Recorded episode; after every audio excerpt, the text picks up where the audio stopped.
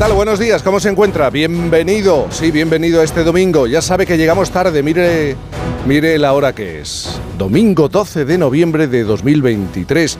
Un día que es verdad viene marcado informativamente por la convocatoria de concentraciones en todo el país contra los pactos del PSOE y los independentistas. De eso Juan Diego nos hablará en tan solo un momento. Si sale a la calle hoy se va a encontrar con predominio de tiempo anticiclónico en la península y Baleares, aunque todavía hay influencia de los frentes atlánticos, con intervalos de viento fuerte, con rachas muy fuertes, en el litoral y en el norte de Galicia, nieblas persistentes en el nordeste de la meseta sur.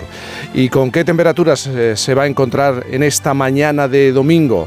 Pues atención, porque en Balconchán, Zaragoza, con nueve habitantes, están a 11 grados. Luego ya otras ciudades. Palma, 15 grados. Santa Cruz de Tenerife 20, Barcelona 17 grados, Madrid 12 grados a esta hora, León 10 grados, Bilbao 12 grados, Zaragoza 14 grados, Valencia 18, buena temperatura, Sevilla 12 grados, A Coruña 16 o por ejemplo Cáceres 15 grados.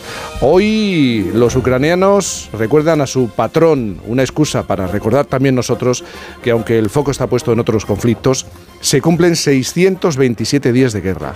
El gobierno de los Estados Unidos estima que hasta agosto de este año habrían muerto o resultado heridos 500.000 soldados, tanto ucranianos como rusos. También es el Día Mundial contra la Neumonía y como siempre, aunque no lo parezca, hay algo que celebrar. En el Festoral de Por fin no es lunes, nos encontramos esta celebración es deportiva. La mítica carrera Beovia-San Sebastián de 20 kilómetros o la procesión de la Virgen de las Angustias en Guadix que se realiza por la noche desde el año 1906.